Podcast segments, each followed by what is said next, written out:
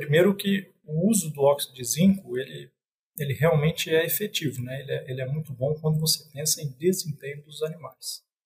No entanto, agora em julho de 2022, né, vai ser proibido o uso do óxido de zinco pela União Europeia. Eu acredito que a maioria dos, dos países vão, vão acatar isso.